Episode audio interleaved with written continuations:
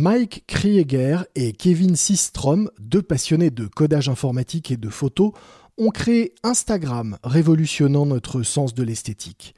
Mais les as de la photo ont fini par se faire avaler par Facebook.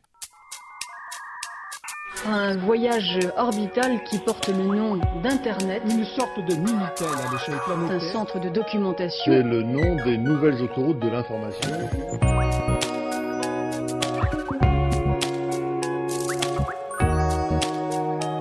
Les génies du numérique, un podcast capital.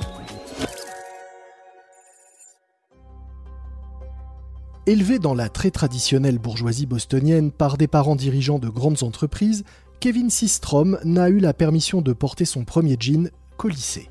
Le jeans l'a-t-il libéré? Toujours est-il que c'est aussi à ce moment-là qu'il se découvre une passion pour la programmation informatique. Rien ne l'amuse davantage que de laisser croire à ses amis que leur compte mail a été piraté. Pour mieux se former aux nouvelles technologies, il rejoint ensuite la prestigieuse université Yale dans le Connecticut et crée notamment un site qui permet aux étudiants d'échanger leurs photos. Car depuis toujours, la photographie est son autre passion. Lors d'un voyage en Italie, l'un de ses profs lui fait découvrir un appareil Olga dont la spécificité est de prendre des photos à l'ancienne. Depuis, il en est littéralement fou. En 2004, à la fin de ses études, une start-up le contacte. Un certain Mark Zuckerberg veut l'embaucher. Il hésite. Zuckerberg insiste. Du haut de ses 20 ans, Systrom se paie le luxe de lui dire non.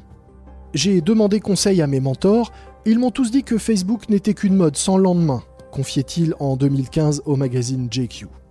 Il rejoint donc d'abord Twitter, puis Google, et enfin Next Stop, un site de voyage.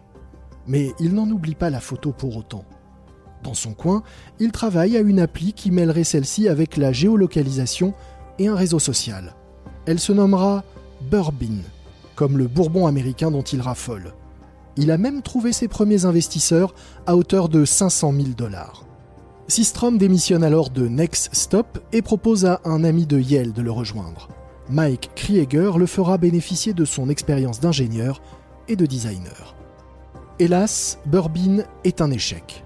Mais loin de se laisser abattre, les deux hommes remarquent que le seul outil qui plaît au grand public, c'est la possibilité de prendre des photos géolocalisées. C'est là-dessus qu'ils se concentreront au moment de lancer Instagram, en jouant avec des filtres à la manière des vieilles photographies et de cet appareil que Systrom adore. Le 6 octobre 2010, quand Instagram est proposé pour la première fois sur l'App Store, l'application est téléchargée 25 000 fois. Trois mois plus tard, un million d'utilisateurs sont déjà comptabilisés. Et dix fois plus au bout d'un an. Lorsqu'en 2012, Facebook revient à la charge proposant de racheter la start-up pour 1 milliard de dollars, Systrom et Krieger acceptent. Sous l'influence de Mark Zuckerberg, Instagram s'ouvre alors à la publicité et multiplie les fonctionnalités, dont la vidéo.